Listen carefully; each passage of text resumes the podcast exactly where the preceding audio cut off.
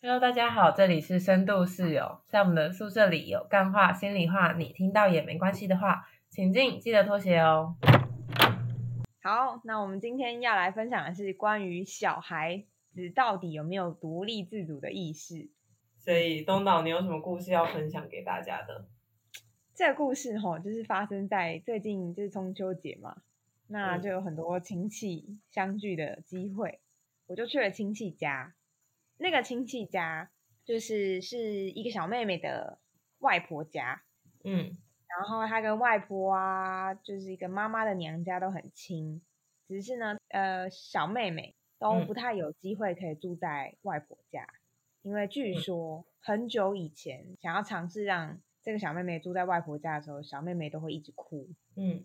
就是那种哦，好，我今天要住外婆家，然后过了一个小时，就爸妈都回家了之后，她就开始说，哦，我要找妈妈，我要 回家，我不要待在这里。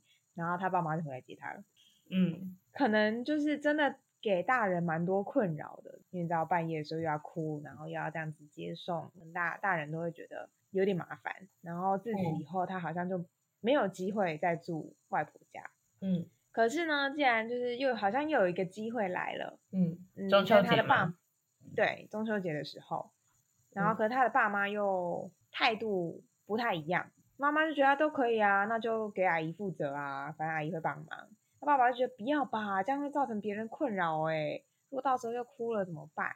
我那时候就有点两难，因为阿姨非常想要这个小妹妹可以留在家里，就觉得嗯可以训练她独立，因为她已嗯经大概大班了吧，其实嗯年计算是可以独自过夜的状态。大概六岁左右。差不多。可是因为就是我不确定他本人的意愿到底是不是他自己想要待在阿妈家，还是他想要回家，可是只是被谁谁谁说服，所以我就跑过去就确认一下。所以你就是那个个阿姨吗？我不是阿姨，我不是阿姨，哦，OK，他他跟我算是同辈。嗯嗯，我就问他说，所以你想要住在阿妈家吗？他就说想。他说是哦，可是可是那如果你想妈妈的时候怎么办？嗯然后他就没有回答，他不知道该怎么办。嗯然后我就再问他说，还是说你觉得你会想妈妈吗？然后他就嗯说、可能会。我说好，那如果想妈妈的话，我们可不可以一起做一些什么事情？就是至少你可以不要哭，不要打扰到别人。嗯然后说你有没有什么喜欢的什么小布偶啊，还是什么抱枕啊之类的？当你想妈妈的时候，你可以抱着她的。嗯，然后他就马上就说了一个香蕉，然后一个玩具是不是？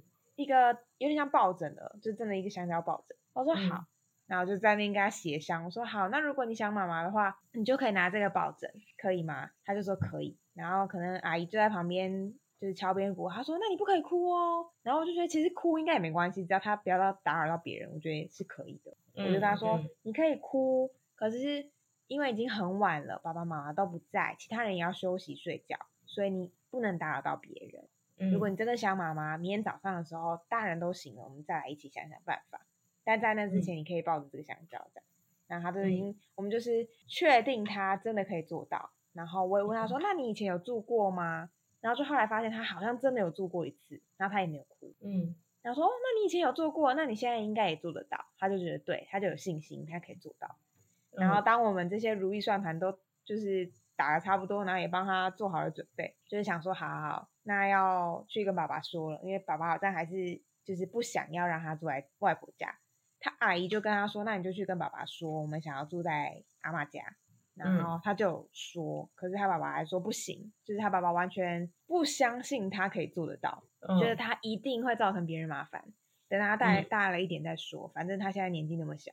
嗯之后一定会有机会的。可是阿姨就会一直说不行啦，你一定要让人家试试看呐、他没有试过，你怎么知道？就是他可以做得到，嗯。所以他就是继续在那边僵持不下。嗯。然后小孩就超可怜，因为就是有一种小孩已经好不容易准备好心态，决定要住了，嗯，然后也确定他自己可以做得到，嗯。然后却被爸爸一口气打翻所有，嗯然后所以小孩嗯就开始哭了。嗯他那个哭，我不知道其他大人看到的这个哭是什么原因，嗯然后但我自己会觉得，天哪，就是也太可怜了吧！就是他爸爸做了这样决定，某种程度上就是在否定他可以做得到。对啊，他就是在说你做不到，我不相信你做得到。对，然后嗯这个小孩就会很可怜，因为他已经准备好了。嗯然后这个怕麻烦这件事情是真的会让别人造成麻烦？我觉得不会、欸，嗯，就其实以阿妈家的其他人来说，其实我觉得他们不会真的觉得麻烦，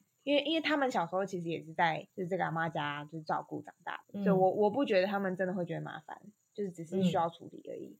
可是反而是这个爸爸的不好意思，或者是真的怕之后会有麻烦，而做了这样的决定。嗯然后就会让人觉得，比如说像那个阿姨就会特别的气馁，就觉得哦，我们都已经准备好了，我们都已经说好了，哎、这样。然后我就在想，是不是在生活中的这些各式各样的小小事情，就会在影响怎么样养成一个小孩的性格？哎，我觉得会耶，因为如果你小时候已经在各种讨论之下要去做这个准备，我觉得这算是一种生活中往独立的一个尝嗯试，可是却嗯被阻碍的话，我觉得那个那个也会对自己有一些怀疑耶。对啊，而且我不知道，我不知道对这个小孩来说，他怎么理解这件事情？就他尝试，他他觉得他要试了，他也觉得他准备好了，可是大人却嗯不准他这么做。嗯大人有没有办法理解他现在的哭是有一种呃可惜吗？或是有一种觉得我也不知道怎么描述这个心情。所以你看到那个他的爸爸看到他哭的时候，爸爸是怎么理解他在哭的？他是觉得说，你看你现在就会哭了，那你晚上一定会哭，还是对，我觉得我觉得有这种氛围嗯在，就说对，赶快回家，我们现在就是要赶快回家了。嗯就说你看你现在在哭，但他没有说你晚上一定会怎么样，但是就是就是他没有理解这个哭的意义。嗯，然后我觉得当时的我也会有一个两难，是我到底要不要介入？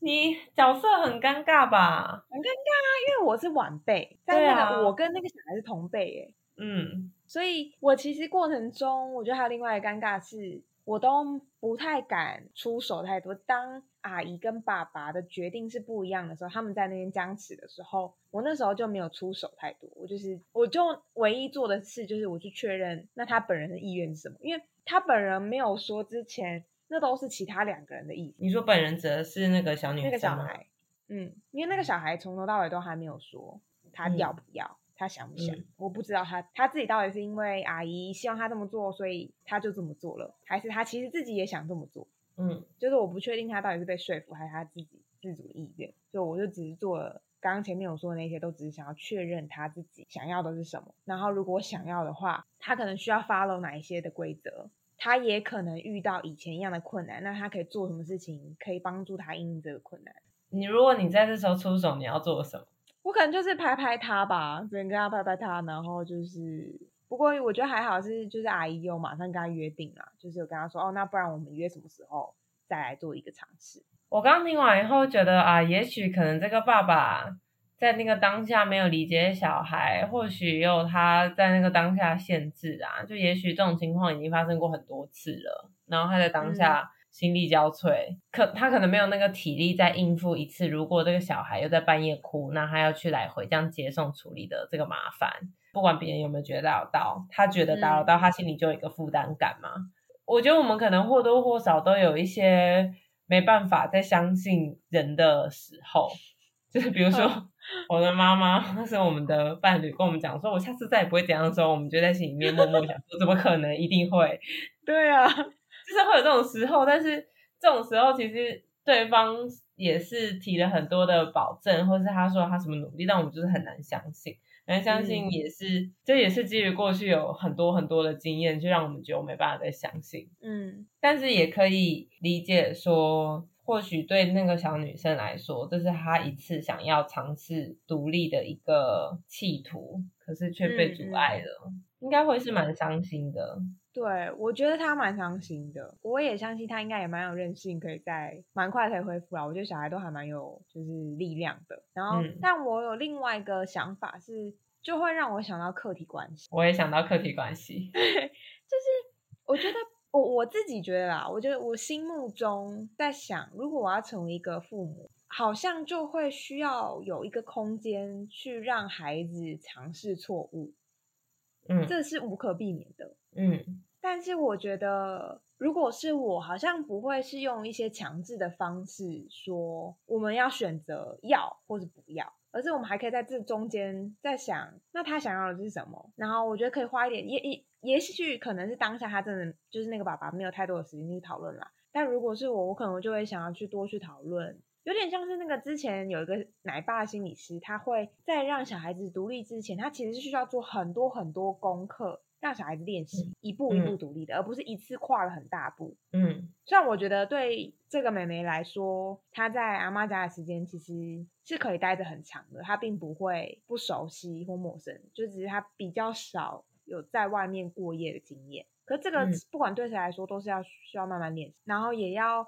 让这个孩子是有方法的去面对一些，比如说他到底怕什么，或者他他想念妈妈是想念什么？是因为他怕黑吗？他怕一个人睡吗？就是去可以找到一些他可以满足他需求的地方，来帮助嗯他度过这些挑战。有一种比喻是说，就是给一个刚刚好的挑战，不会太难，也不会太简单。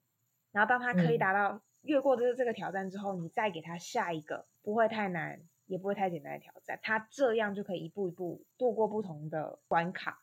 嗯，给他挑战的过程中，让他知道他在面临挑战的时候是有一个人在他旁边可以讨论。嗯支持他，然后共同去面对这个困难跟挑战。很重要的是，他在面临这些挑战的时候，如果失败也没有关系，对，就是本来就有失败的空间。你今天要让这个孩子他去做某些挑战的时候，不是说我们都做了好讨论、万全准备了，所以他这时候做就一定会成功。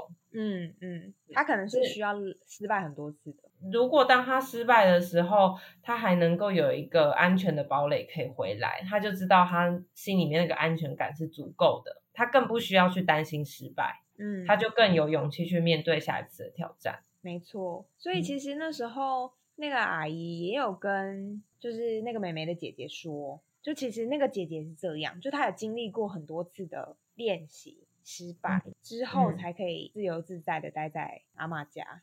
嗯，总而言之，我觉得养小孩真的是很需要一个很大的心理空间去安容 就是你没有时间去讨论或者是去对话，其实都错失了很多很美好的时刻。哎，我觉得真的是生活中有很多学习的时刻，而不是只是知识上的。对啊，我觉得这一次的事件可能不太会对这个小女生造成什么影响。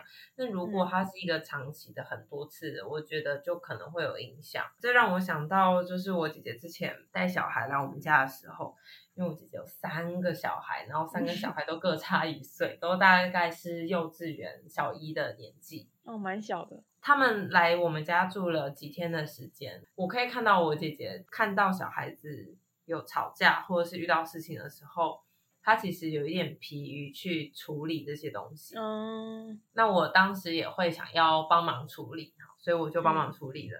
但是其实过了两三天以后，我就觉得好累，因为他们好容易吵架，他们好容易有各种大哭的时候，那甚至光是煮了一个晚餐，他们有各种理由不吃、挑食，但是你已经可以预见，他如果这时候不吃，他晚上一定会哭，他在饿，对，对然后就不睡觉，这是你一个一个你真的可以预见会发生的事情，因为前两天就是如此的发生了。天哪，物质资源呃有限的情况下，很难去说哦，那你不吃这个，那我们换那个好不好？那他这样其实也会给他太多的弹性啊。我也觉得，所以那时候我就开始感受到，就是理论上怎么做，但实物上真的是当下就是只是很想要叫他们闭嘴，刚吃完就好。真的，而且我觉得，就算我有那一段时间的耐心，我很难想象我要一整天都很有耐心。更何况，我觉得照顾小孩又不是只有一一整天的事情，它可能是好几年的事情。而且我觉得这个耐心其实也是来自各种条件底下有没有耐心、欸。也就是说，嗯一个父母他有没有耐心，不是他本人是不是一个有耐心的人，而是要根据他整个他的社会支持系统或是他的各种条件来看。比如说，他如果是一个白天工作很忙，他甚至下班后要进行第二轮班的人，那他这时候当然耐心耗尽啊。嗯，对他已经一天工作那么累了，他很难下班的时候还有体力好好的再去跟小孩子慢慢讨论。所以这个，然后你说，那他工作了一整天这么忙，他可能是必须要支撑家里的经济，这个也是没有办法。那为什么需要支撑家里经济？可能他们家在经济上面就没有办法那么宽裕到他可以早早的下班，然后照顾小孩，甚至还有一些自己的时间来培养耐心。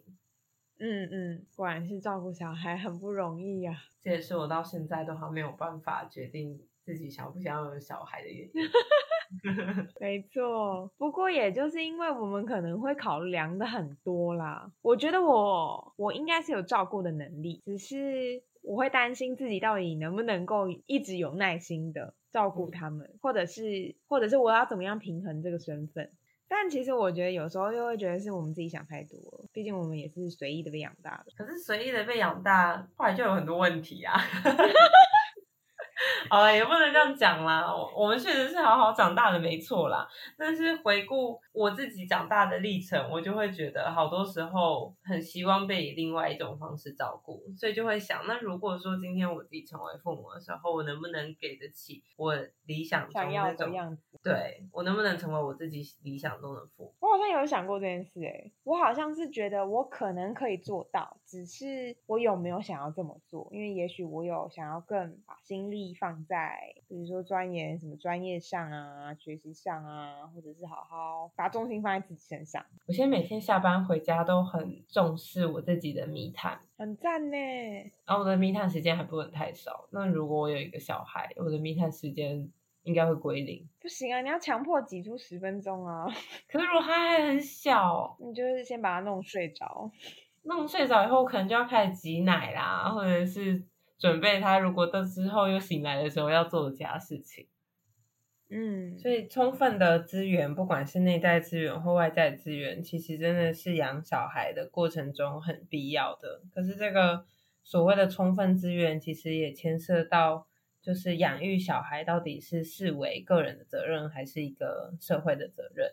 嗯，如果说大家会觉得台湾养育小孩是个人的责任，那个人他也就只是在消耗他自己原本有限的资源，再去支撑国家的人力。可是如果今天是视为一个社会的责任，那也许政府就有一些义务要来支撑更多的育儿系统上面的资源。嗯嗯，而不只是津贴而已，不只是育儿津贴，我觉得还有很多，不管是设施，我们之前讨论过的。对啊，如果这些支持友善育儿的环境做得更好，我相信会比生育的补助还要来的能够刺激生育率。我也觉得好。如果你有其他关于照顾小孩或者是关于政策的想法，也是可以说说的，留言分享给我们。没错，那我们这集就到这边喽，好，拜拜，拜拜。